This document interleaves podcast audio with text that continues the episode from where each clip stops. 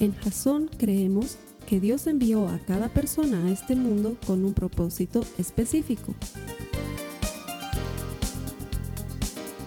Nuestra misión es ayudarte a que tengas una relación personal con Jesús y a través de ella encuentres ese propósito para tu vida. Queremos ayudarte a alcanzar ese propósito. Es nuestra oración que este podcast te ayude a tener visión, a tener jazón.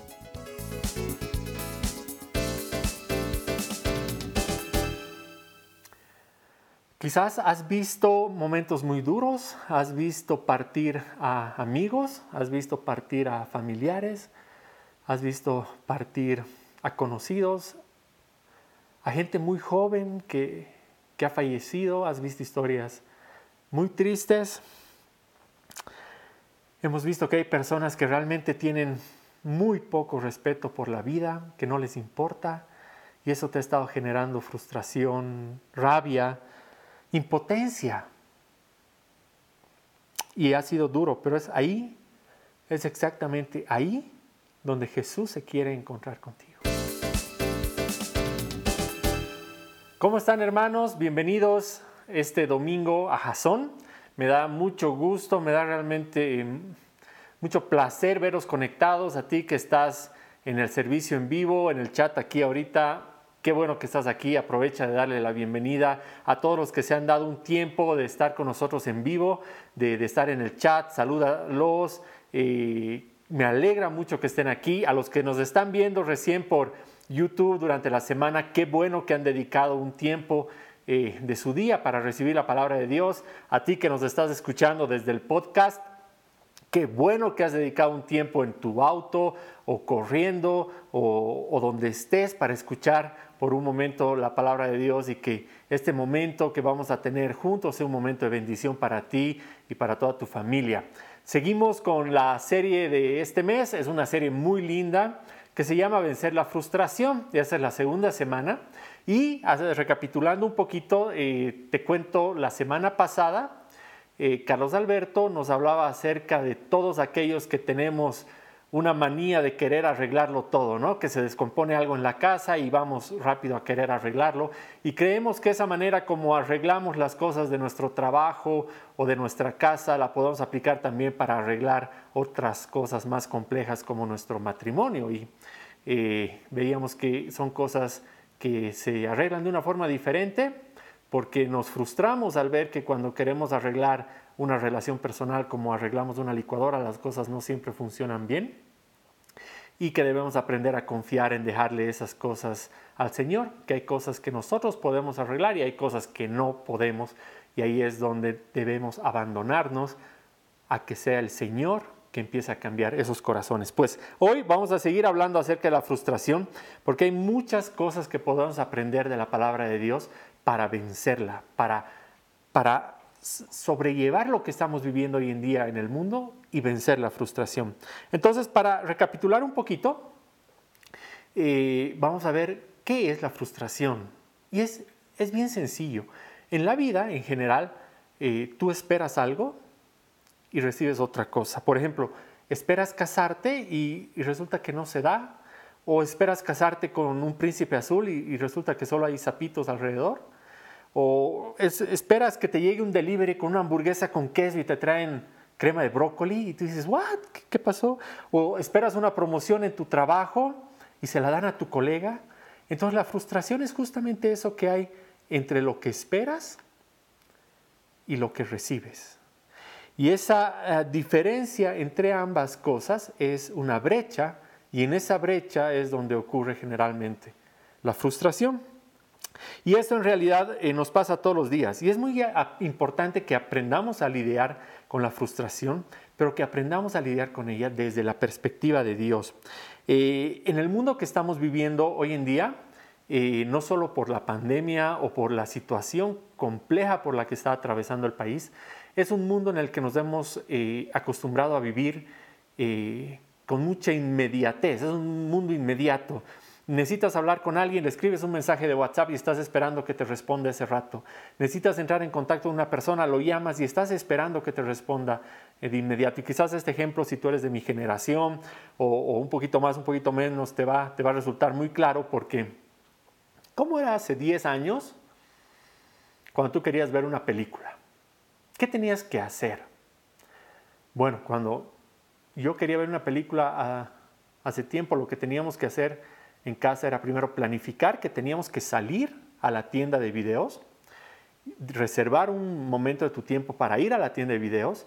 Eh, entonces salías en, tu coche o en, o en transporte público, llegabas a la tienda de videos, entrabas y veías una colección gigante de pasillos y pasillos con todas las películas y tenías que irte una por una, revisar de qué trataba la película, si era de terror, si era de comedia, estaban organizadas por géneros y quizás después de 20, 30 minutos de haber dado vueltas por toda la tienda de videos encontrabas esa película que aún no habías visto, que parecía interesante, que estaba disponible y que parecía una buena película para tu tarde. Entonces agarrabas la película, ibas al cajero, le dabas tu código de cliente y te decía, mmm, parece, ¿sabes qué? Tienes una multa de 500 bolivianos porque parece que aquí hay una película que nunca has devuelto.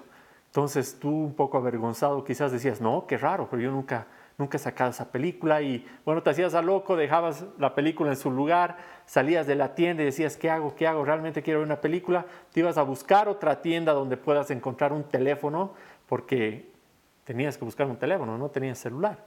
Y llamabas a un primo o a tu mejor amigo, le decías, por favor, eh, préstame tu código de cliente, te juro, te, voy a devolver la película y después de 10 minutos de rogar y quizás jurar por todos los miembros de tu familia que ibas a devolver la película, tu amigo te prestaba su código de cliente, volvías a la tienda de alquiler de videos, ibas a recoger la película, te ibas al otro cajero que estaba al otro lado y le decías, ok, ahí este es mi código de cliente, terminabas alquilando la película, salías de ahí, ibas por comida. Ibas por comida y luego llegabas a tu casa, prendías la cocina, sacabas una olla, calentabas el aceite, hacías pipocas o palomitas y quizás dos o tres horas después de haber tenido la idea de ver una película, podías finalmente sentarte en tu sala, poner la película, rebobinar el cassette y ponerle play. Hoy en día te sientas, pones Netflix, metes pipocas al microondas, y en menos de tres minutos estás viendo la película que tú quieras. Además te han aconsejado, has visto el rating, eh, no tardas nada. Nos hemos acostumbrado a esa inmediatez, porque ¿qué pasa si en esa película de pronto tu internet se pone lento y se pone un poquito pixelado o, o se hace una pequeña pausa? Uf, reniegas, ¿no? Y maldices a todos los servicios de telefonía que hay en el país y dices, estos servicios no sirven para nada. Y algo que antes te tomaba tres horas y que ahora te toma tres minutos te genera un nivel de frustración muy grande. Y el problema es que hemos trasladado esa inmediatez a muchas cosas de nuestra propia vida. Hoy en día, si estás pasando por un problema en tu matrimonio y dices, wow, he decidido cambiar, eh, voy a cambiar para poder levantar mi matrimonio y que sea un matrimonio fuerte y lo quiero restaurar, entonces cambias un día cambias dos días y al tercer día estás esperando que tu matrimonio esté completamente restaurado y dices, oye, no, yo quiero que mi matrimonio se restaure así como pongo una película. O por ejemplo, lo que pasa muy frecuentemente hoy en día, quieres bajar de peso y buscas la dieta milagrosa de perder 5 kilos en tres días y haces tu dieta milagrosa, a los tres días te pesas y resulta que has subido dos kilos porque en realidad tú estás buscando bajar de peso, así como metes las pipocas al microondas en un 2x3 y que hay un botón mágico que, que sirva para bajar de peso y te frustras y esas cosas te frustran. O quizás este año pensabas casarte y de pronto viene la pandemia y dices, oye, yo necesito la vacuna para ayer, yo, yo quiero tener esa fiesta con la que he soñado toda mi vida. ¿Cómo, ¿Cómo que va a tardar un año, 18 meses? No, yo la necesito ya, yo necesito esa vacuna así como elijo una película. Y la verdad es que esas frustraciones nos han estado llegando eh, por muchas cosas. Yo sé que estos tiempos están siendo muy duros y quizás para ti lidiar con la impaciencia o lidiar con, con frustraciones eh, no tan graves pueda parecer poco importante, pero eh, si tú has estado pasando un momento muy duro, no quiero que pienses que estoy minimizando por lo que has estado pasando, sino todo lo contrario Creo que aprender a lidiar con la frustración nos va a ayudar mucho a poder lidiar con los momentos duros que estamos viviendo por la enfermedad y por los momentos particulares que estamos viviendo como país. Así que eh, lo primero que te quiero contar es que hay maneras equivocadas de lidiar con la frustración. Tú tienes tu expectativa y tienes lo que recibes o lo que experimentas. Y mientras más grande es esa brecha, más grande es tu frustración. Entonces, ¿cómo, ¿cómo hace mucha gente, y seguramente has escuchado esto antes, cómo hace mucha gente para lidiar con esta brecha de frustración? Dice, reduce sus expectativas al mínimo. ¿Alguna vez has escuchado que alguien te diga, yo ya no espero nada de nadie porque prefiero que nadie me decepcione? Yo prefiero esperar lo peor para que si algo bueno pase me alegre un poquito. Yo prefiero no esperar nada de las personas porque veo que solo me decepcionan. Hay mucha gente que vive su vida de esa forma porque ha tenido muy malas experiencias y han decidido bajar sus expectativas para evitar frustrarse. Pero ese es un gravísimo error. ¿Te imaginas ir por la vida sin esperar nada bueno? Eso solamente te va a convertir en una persona sin esperanza o una persona con mucho, eh, con mucho rencor o con mucho dolor en tu corazón, sin capacidad de experimentar lo bueno. Y quizás vas a ir por la vida pensando que ser feliz no es algo eh, que ha sido hecho para ti, que la pobreza es una condición con la que vas a vivir toda tu vida y, y decides vivir así. Y eso está muy, muy equivocado, porque en muchas formas aquello que experimentas también depende de aquello que esperas. Y te voy a dar dos ejemplos.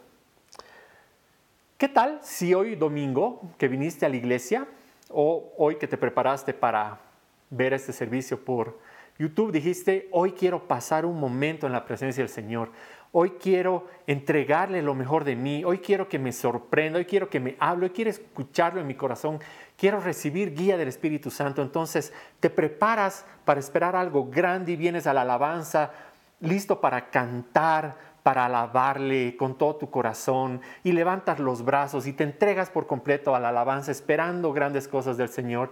Y para la prédica estás listo con tu Biblia a un lado, con tu aplicación de Biblia al otro lado, estás con tu lapicero listo, con tu cuaderno para tomar notas y no perderte nada de lo que está diciendo el predicador. Y empiezas el servicio y sin embargo hay otra persona que dice, bueno, voy a ir a la iglesia a ver, ojalá hay algo bueno hoy. Eh, llega a la alabanza y, canta un par de canciones, está distraído un poco también con su Facebook a un lado, porque como no espera nada bueno, eh, está esperando que realmente solo algo grandioso la sorprenda, entonces no tiene esa actitud de, de apoderarse de su momento en la presencia del Señor y dice, bueno, a ver, bueno, quizás aquí ya, ya ha pasado la alabanza, va a venir la prédica, ah, bueno, la prédica, me voy a entretener un ratito, y no está el Carlos Alberto, está el Esteban y dice, oh Dios, ¿qué vamos a hacer ahora? Bueno, esas dos personas han tenido la misma alabanza, han tenido el mismo tiempo con la, con la oportunidad de entrar en la presencia del Señor, han tenido al mismo predicador y han tenido el mismo mensaje. ¿Quién crees tú de esas dos personas que va a salir de, de ese servicio de domingo más feliz, menos preocupado, con el corazón lleno de haber estado en la presencia del Señor. Los dos han tenido la misma experiencia, pero van a salir de una forma muy diferente simplemente por las expectativas que tienen de lo que van a vivir. Entonces la expectativa es muy importante. O como hay una historia que nos contaba nuestro hermano Mario el otro día que a mí me ha parecido fantástica y ha cambiado un poco la visión como veo yo aquello que espero de Dios y del Señor cuando venimos a Jasón.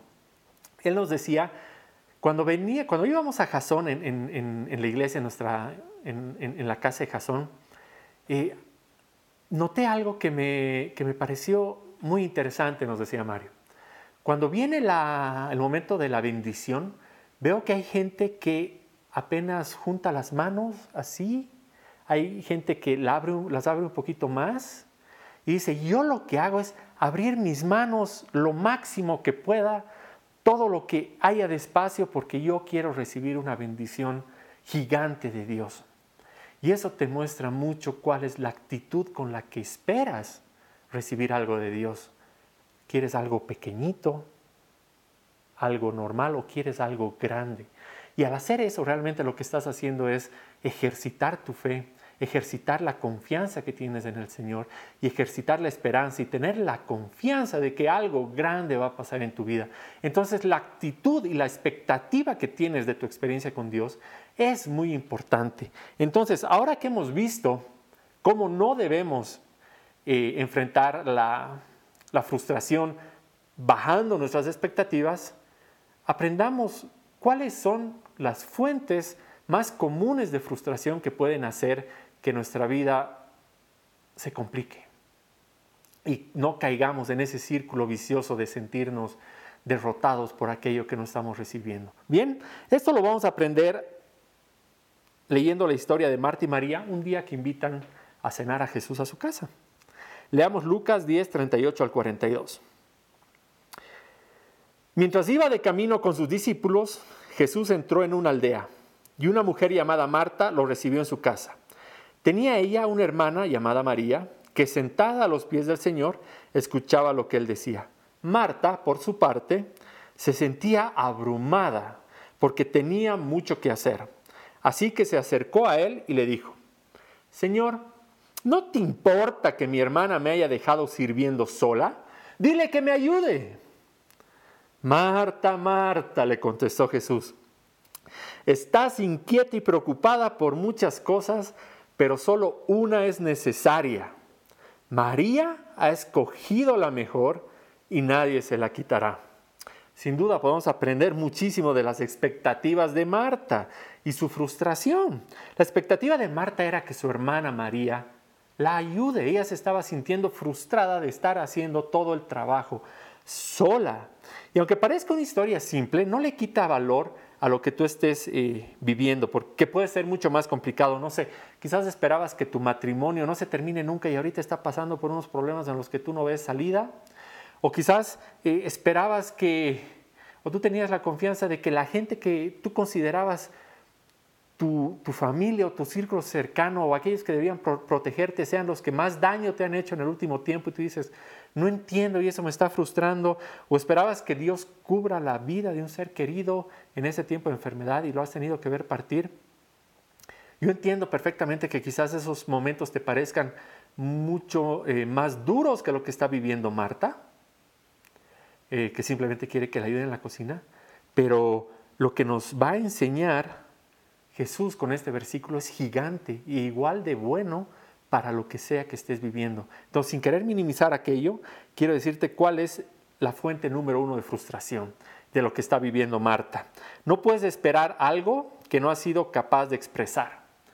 No puedes tener expectativas de algo que no has sido capaz de expresar. Y mucho de lo que sucede con las expectativas en nuestras relaciones con las personas es que muchas veces no expresamos aquello que esperamos de los demás y estamos esperando que los demás adivinen nuestros pensamientos. Y esto pasa mucho en, los matrimonios. ¿no? Eh, estamos esperando que nuestra pareja adivine lo que estamos esperando y si no adivina lo que estamos esperando, eh, nos enojamos. Y sabes qué, no se vale, no se vale que esperemos algo que nadie nos ha dicho, sobre todo a los hombres, pero no nos dicen. Y, tenemos que adivinar y es, es difícil, ¿ya? La verdad es que muchos usan este pasaje para demostrar que Marta estaba ocupada en lo que no era importante, pero le tenemos que dar crédito a Marta de que hace algo que es muy valioso. Y Marta no se queda callada, porque lo primero que hace es agarra y va donde donde Jesús y le dice, oye Jesús, María no me está ayudando. Entonces tenemos que darle crédito a Marta de que no se queda en la cocina tirando sartenes, como quizás alguna vez te ha pasado que eh, te has enojado con algo, has puesto una jeta y has empezado a tirar los sartenes, a hacer ruido en la cocina para que se den cuenta que nadie te está ayudando y pones la mesa medio chueca y luego vas por el comedor con tres bandejas para mostrar el arduo y difícil trabajo que, estás llevando y cuando te preguntas, oye, ¿qué tienes? ¿Por qué estás enojada? Nada. ¿Te ha pasado?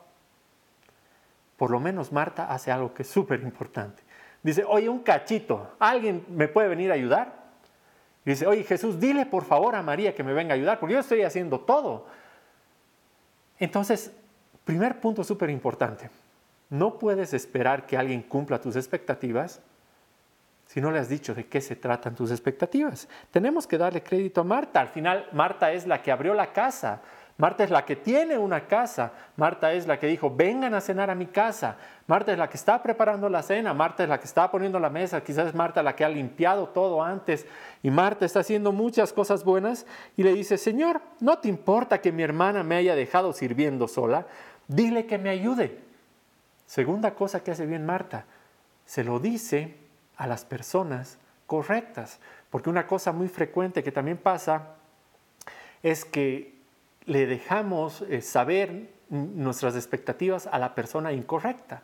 Marta podría haberle dicho a uno de los discípulos que estaba por ahí, ah, si la María nunca me ayuda, es una floja, ni casa tiene, miren, yo nomás tengo que hacer todo. María nunca se hubiera enterado de que Marta le estaba diciendo eso a uno de los discípulos. Y muchas veces acudimos a, amigos, a amigas, decimos, sí, no sabes que mi esposo no me ayuda nunca, hoy día he tenido que arreglar toda la casa sola y...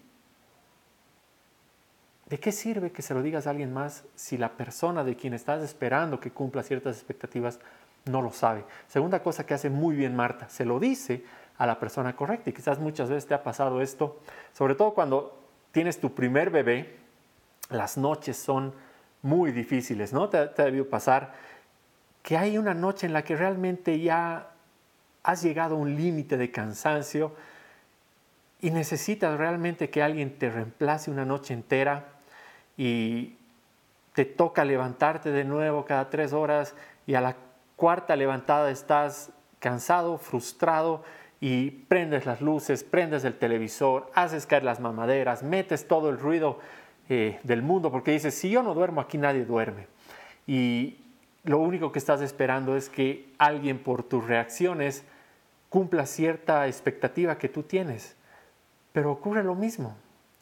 Si no somos capaces de decirle, mi amor, necesito por favor que esta noche te hagas cargo de la leche del bebé porque yo quiero descansar, lo único que estamos generando son frustraciones que se van a mantener en el tiempo.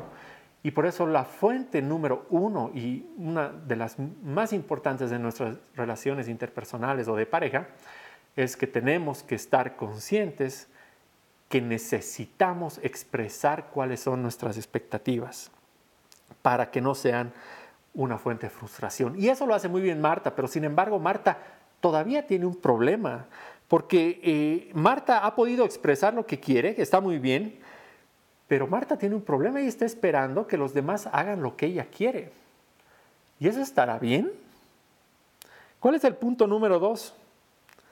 Mi forma de pensar no es la única forma ni la mejor forma.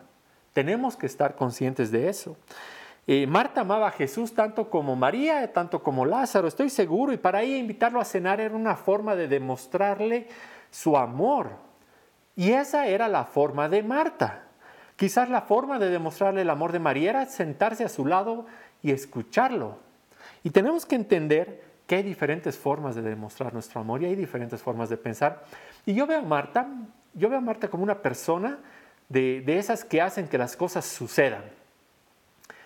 Quizás tú conoces alguna Marta que, son las que siempre se preocupan de que, las cosas sucedan y organizan y están activas en todo y dicen, ok, vamos a invitar a Jesús a cenar.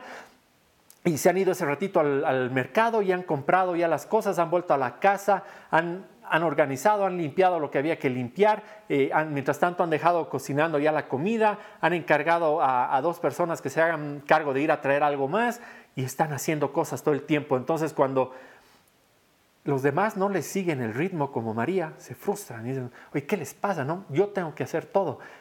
Y la verdad es que no es que María sea una floja, es que Marta y María son diferentes. Y tenemos que entender que no todos hemos sido cortados con la misma tijera y que el problema es que también nos frustra la manera en la que cada quien, cada uno de nosotros, le expresamos nuestro amor a Dios, así como Marta cree que todos le tenemos que expresar nuestro amor a Dios atendiéndolo eh, de esa forma, preparando la comida y arreglando la casa. María entiende otra cosa. Ella quiere darle tiempo a Jesús para escucharlo. Y muchas veces nos pasa en la iglesia que llega un hermano o una hermana y nos dicen, eh, creo que la iglesia debería ayudar a, los pobres, o creo que la iglesia debería ayudar a los niños, o creo, creo que, la iglesia debería ayudar a los ancianos, porque el Señor ha puesto en ellos una semilla muy especial en su corazón para que eso suceda. Y lo que siempre respondemos en Jasón es, qué bien hermano que vengas a nosotros, dinos, ¿cómo te podemos ayudar para que hagas eso realidad? Y muchas veces algunos hermanos y hermanas se quedan un poco choqueados dicen, no, no, no me estás entendiendo. Yo lo que quiero es que la iglesia ayude. sí, o sea, pero tú eres Jasón, tú eres la iglesia. ¿Cómo te puedo ayudar yo como Jasón, como, como Carlos Alberto, como Esteban, como, como cualquiera que esté en Jasón? para que tú puedas cumplir eso que el Señor te ha entregado. Y ahí empieza una frustración porque eh, creemos que nuestras cargas las tiene que cumplir alguien más o que todos debemos cumplir la carga que a ti te ha tocado y todos debemos ayudar a los ancianos, todos debemos ayudar a los desamparados, a los que están en necesidad, a los que están pasando hambre, a los que están sufriendo abuso, y sí, toda la iglesia tiene que preocuparse de ellos, pero tú particularmente de uno de ellos en especial. Entonces tenemos que entender que cada uno ha sido cortado y ha sido eh, creado con, con esa semilla específica que nos hace diferentes y no podemos pretender que todos piensen de la misma forma. Entonces estos hermanos se frustran a veces porque dicen, wow, esta iglesia no, no, no le importan los, los los desamparados o los niños o los ancianos y lo que sucede es que en realidad estás pensando, estás esperando que todos actúen o piensen de la forma que tú piensas y eso no va a suceder ni en la iglesia, ni en tu relación de pareja, ni en tu matrimonio. Van a haber diferencias y tienes que estar consciente de esas diferencias. Y si alguna vez te has sentido así porque los demás no están expresando su amor por Dios de la forma en la que tú lo expresas, no puedes eh, caer en, en, el error, digamos, que cae Marta, que dice, yo voy a invitar a Jesús a cenar a mi casa y voy a esperar que todos actúen con Jesús de la forma que yo actúo, porque ahí vas a frustrarte, porque eso no va a suceder. Eso no va a suceder. Entonces, segunda fuente de frustración, esperar que los demás hagan lo mismo que yo, es, es complicado. Si estás esperando que los demás piensen como tú, es complicado, te vas a frustrar. Y eso nos lleva a la, tercera fuente de frustración. Debo resistir la tentación de contaminar a otros con mi problema. Está claro que Marta está abrumada, está estresada, está quizás cansada por lo que está teniendo que hacer en la casa. Y dice, y esto es algo que nos pasa eh, muy a menudo, pensamos que el problema está en los demás y Marta piensa que el problema está en María. Y dice, María tiene un problema. Y como María tiene un problema, ¿qué mejor que decirle a Jesús, oye, Jesús, por favor, dile y hazle notar a María que está eh, teniendo un problema? Y eso pasa muy a menudo. Quizás te ha pasado, eh, has estado cambiando mucho de iglesia porque a cada iglesia que vas encuentras algo que no te gusta o te encuentras con alguien que no te convence o algo que, que no te termina de gustar o en tu trabajo has estado cambiando mucho de trabajo porque a todo trabajo al que vas encuentras que la gente te hace la guerra y, dices, escucha, me hacen la guerra en todos los trabajos, la gente es muy complicada. O eh, en tus relaciones de pareja, has estado terminando tus relaciones de, de, de, pareja muy seguido con un, el fin en lugar de un romántico continuará porque siempre se acaban feo, eh, acaban mal las relaciones de pareja y dices, wow, la gente es muy difícil, la gente es mala, la gente es envidiosa, la gente solo le importa el dinero y tú tienes una visión de que la gente a tu alrededor está mal y estás esperando que el universo de tu, de, tu espacio, la gente a tu alrededor cambie para que tú estés feliz y en realidad te, te tienes que dar cuenta que toda esa gente está ahí para mostrarte que el que tiene que cambiar eres tú porque no podemos pretender que nuestro problema se transfiera a todos los demás para que se solucione nuestra frustración. Es, es esa especie de eh, amargura en la que tú dices, bueno, si nadie, si yo no soy feliz, no es justo que los demás sean felices. Y vas eh, repartiendo tu disconformidad por ahí. Y es un poco lo que le pasa a Marta. Dice, bueno, yo estoy haciendo esto y me encuentro abrumada. Quiero que María también se sienta abrumada porque yo la veo tan feliz hablando al lado de Jesús y a mí me toca hacer esto. Entonces voy donde Jesús y le digo, Jesús, ya pues, por favor, mira, María está aquí sentadota contigo y yo me estoy abrumando, yo me estoy haciendo, yo estoy haciendo todo esto sola aquí, dile que venga a la cocina y me ayude. ¿Y qué le responde Jesús? Y esto es, me encanta la manera en la que Jesús le responde porque le dice, Marta, Marta, le contesta Jesús, estás inquieta y preocupada por muchas cosas pero solo una es necesaria. María ha escogido la mejor y nadie se la quitará. Marta, Marta, ¿no te da la impresión que se lo dice como si ya hubieran tenido esta, esta conversación o como si Marta hubiera estado haciendo todo para que los demás noten su molestia? Quizás ha estado como ese ejemplo de la cocina, botando sartenes y haciendo ruido y corriendo rápido y pasando entre ellos, mostrando que estaba haciendo. Quizás estaba bien porque es, es bien notorio lo que, lo que Jesús le dice, Marta, Marta. Y realmente lo que Marta estaba buscando era que Jesús simpatice con su problema, simpatice con su mal humor, simpatice con ella y le diga, bueno, sí, ya sabes que María, tú también eh, sé infeliz como tu hermana. Sería raro, ¿no? Que alguien diga, bueno, sí, como ella está infeliz, que mejor dos sean infelices. Pero lo que le dice eh, Jesús es algo fantástico. Marta, el problema lo tienes tú ahorita, le dice. Entendé. Entendé, Marta. La del problema eres tú no María. Y yo creo que esa ha sido una lección muy importante para Marta, porque muchas veces pretendemos vencer la frustración haciendo que los demás se sientan igual de miserables, cuando lo que deberíamos hacer es comprender con qué tijera hemos sido cortados y con qué semilla se nos ha plantado en el corazón para entender cuál es nuestro propósito.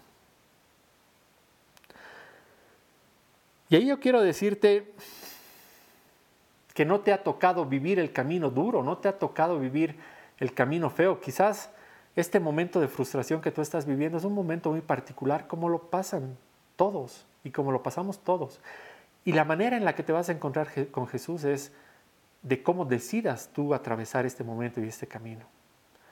Marta yo creo que aprende algo muy importante ahí, porque gracias a gente como Marta, es que las cosas suceden.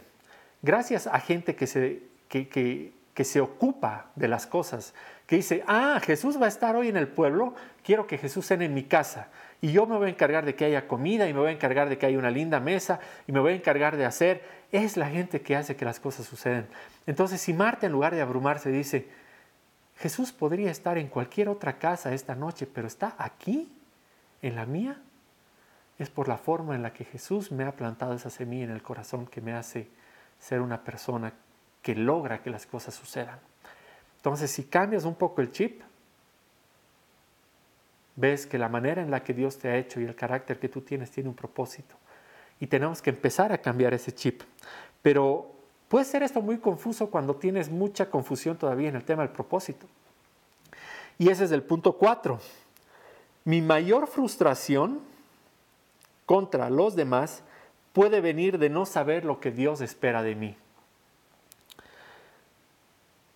Muchas veces nos frustramos porque no sabemos lo que Dios está esperando de nosotros y no entendemos lo que Dios está esperando de nosotros porque no sabemos para qué hemos sido creados por Dios. Como Marta, está haciendo lo que ella sabe hacer mejor, ocuparse y servir, ocuparse y servir y ordenar la casa y decir, Jesús en mi casa. Por algo quizás hasta casa tenía Marta y María no. Y por eso están en la casa de Marta, porque Marta es diligente y se ocupa de las cosas y crece. Entonces, eh, quizás te pasa lo mismo a ti, ¿no? Estás esperando que Dios cambie a tu marido, a tus hijos, a tu jefe, para, para que el, que el cambiarlos a ellos reduzca tu brecha de frustración, pero no te estás dando cuenta que como el Señor te ha hecho a ti, es la herramienta que tú necesitas para darte cuenta que no tienes de qué frustrarte. Y lo que pasa luego en Juan 12, 1 al 4 es, a mí me encanta, es genial, es fantástico, es increíble. Se los leo lo que dice en Juan 12, 1 al 4. Seis días antes de la Pascua, llegó Jesús a Betania, donde vivía Lázaro, a quien Jesús había resucitado. Allí se dio una cena en honor de Jesús. Y escuchen esto, escuchen esto. Marta servía. Lázaro era uno de los que estaban en la mesa con él. María tomó entonces como medio litro de nardo puro, que era un perfume muy caro, y lo derramó sobre los pies de Jesús, secándoselos luego con sus cabellos. Y la casa se llenó de la fragancia del perfume. Marta servía. Lázaro y María estaban ahí en la mesa, pero Marta servía. Ya no se está quejando, no le está pidiendo a Jesús, oye, dile, dile a Lázaro que si lo has resucitado, sirva de algo y vaya a lavar los platos. No. Esas dos palabras están ahí de manera intencional, no son casualidad. Marta sabía porque hay algo que repetimos mucho en Jasón y es lo que sucede con Marta aquí. Porque cuando sabes quién eres, sabes lo que tienes que hacer. Y Marta estaba sirviendo, que era lo mejor que sabía hacer ella. Y ya no había frustración. No te dice, Marta, frustrada nuevamente, seguía atendiendo la cena. No, Marta servía.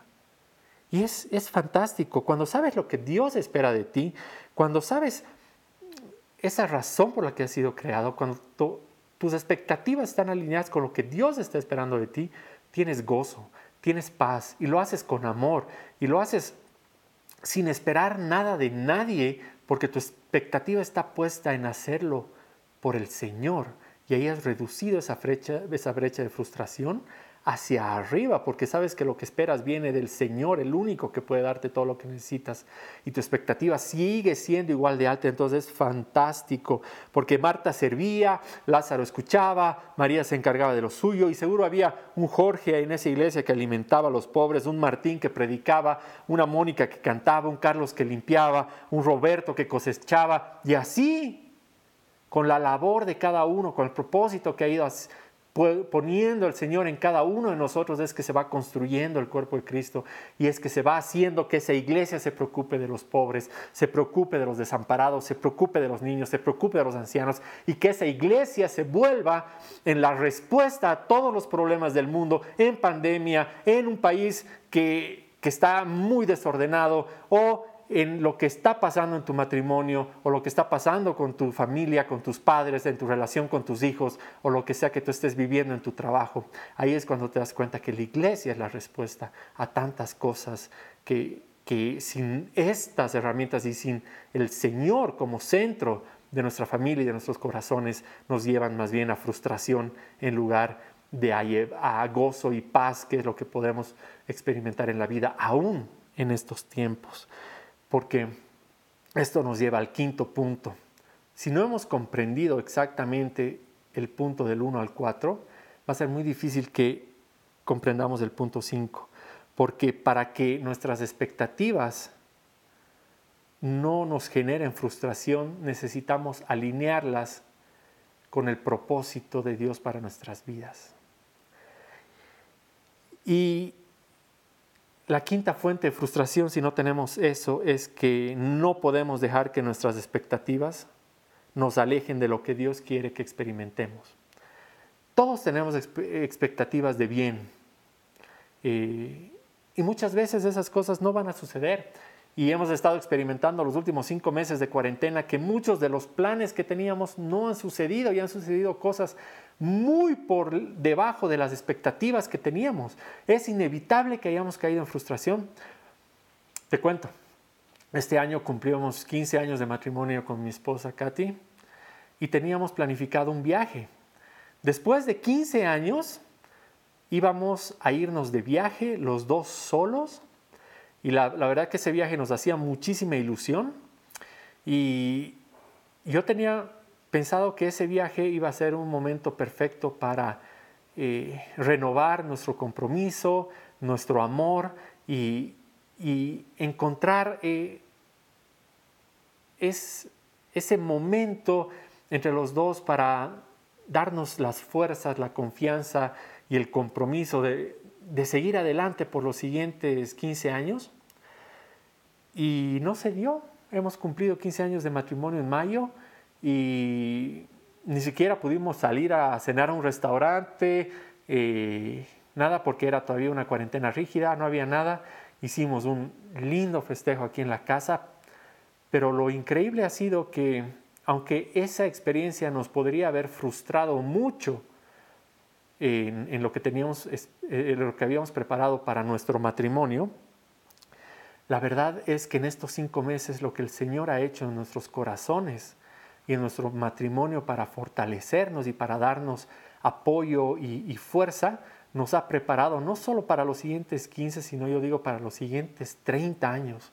Entonces lo que el Señor puede hacer en esos momentos en los que tú podrías frustrarte es que experimentes todo lo que Él tiene preparado para tu vida y mostrarte realmente que en el momento duro que estés viviendo, en el momento difícil que estés atravesando, es un momento en que en lugar de entregarte a la frustración, tienes la oportunidad de encontrarte ahí mismo con Jesús, tomarte de su mano, abrazarte de Él y decirle, Señor, no quiero perderme el milagro de tu amor en mi vida en este momento y quiero aprender algo que me lleve más allá de tu mano. Entonces, no podemos dejar que nuestras expectativas nos alejen de experimentar el plan perfecto de Dios para nuestras vidas. Y estoy seguro que en estos últimos meses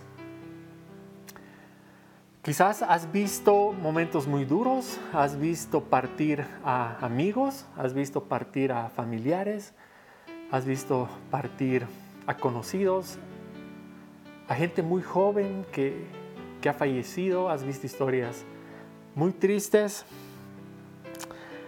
Hemos visto que hay personas que realmente tienen muy poco respeto por la vida, que no les importa, y eso te ha estado generando frustración, rabia, impotencia. Y ha sido duro, pero es ahí, es exactamente ahí donde Jesús se quiere encontrar contigo. Que esa brecha de frustración sirva para que te encuentres con Jesús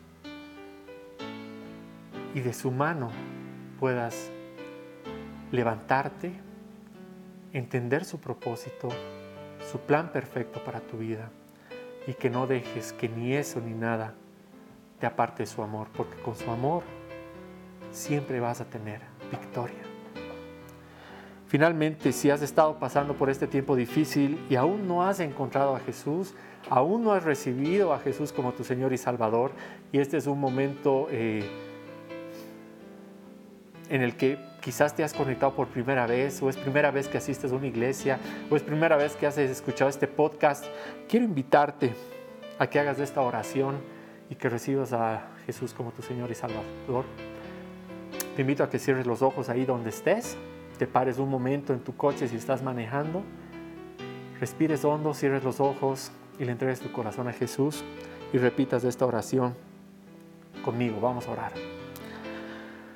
Padre amado, Padre maravilloso, Padre bendito, he estado pasando por momentos muy duros y reconozco que te necesito más que nunca en mi vida, Señor. Reconozco también, Padre, que he pecado. Necesito, Señor, que me salves. Jesús, creo que moriste por mis pecados y resucitaste para darme vida eterna. Lléname, Señor, con tu Espíritu Santo para que pueda servirte siempre. Señor, ayúdame a vencer la frustración, ayúdame a vencer esta impotencia. Señor, yo te voy a buscar incansablemente y me voy a agarrar de tu mano, Señor, y pondré mi confianza en ti en todo tiempo y lugar. Padre amado, Señor, te pido de manera especial hoy, bendice este país, Señor, de manera sobrenatural. Bendice esta iglesia, Señor, que sea la respuesta a lo que estamos viviendo. Señor, que este tiempo nuestros corazones se enciendan de fuego para que la iglesia, Señor, sea cada día una respuesta en el mundo y una respuesta en nuestra patria. Señor, sé tú en estos tiempos la fortaleza, Sé tú el centro de cada una de las familias de los que estamos aquí en Jasón y de cada una de las familias que te ha puesto como centro en su casa, Señor. Sé tú el proveedor, sé tú la fuerza, sé tú el centro, Padre, para que cuando esto pase, porque sabemos que por tu amor y por tu misericordia pasará, seamos un cuerpo que haya cambiado y se vuelva a ti, Señor, con un amor constante. Te pedimos todo esto en nombre de tu Hijo, Jesús. Señor, amén. Amén, hermanos. Gracias, espero que, este momento que hemos pasado eh, ante la presencia del Señor y escuchando su palabra sea un momento de mucha bendición para ti y para tu familia. Pero antes quiero invitarte a algo muy especial que hemos preparado para ti durante esta serie de Vencer la, Frustración. Hemos preparado un plan de lectura bíblica eh, que los enlaces van a aparecer aquí abajo, que está en, nuestra, en la aplicación de Biblia, al cual tú te puedes suscribir y diariamente puedes leer eh, enseñanzas que te van a ayudar a vencer la frustración desde la perspectiva y desde la palabra de Dios. Entonces va a ser muy lindo que te suscribas a este plan de lectura porque ahí nos vamos a encontrar todos en la iglesia y vamos a poder compartir y vamos a poder leer estos planes y los vamos a ir comentando y vamos a hacer que esta prédica no termine aquí, sino se quede con nosotros durante toda la semana. Así que dale clic eh, con, tu aplicación de Biblia, suscríbete y nos vamos a ver ahí. Gracias, gracias hermanos, que tengan un, muy lindo domingo, una muy linda semana. No se olviden nunca que el que encuentra a Dios encuentra a Dios. Gracias. Esta ha sido una producción de Jason Cristianos con Propósito. Para mayor información sobre nuestra iglesia o sobre el propósito de Dios para tu vida, visita nuestro sitio web www.jason.info.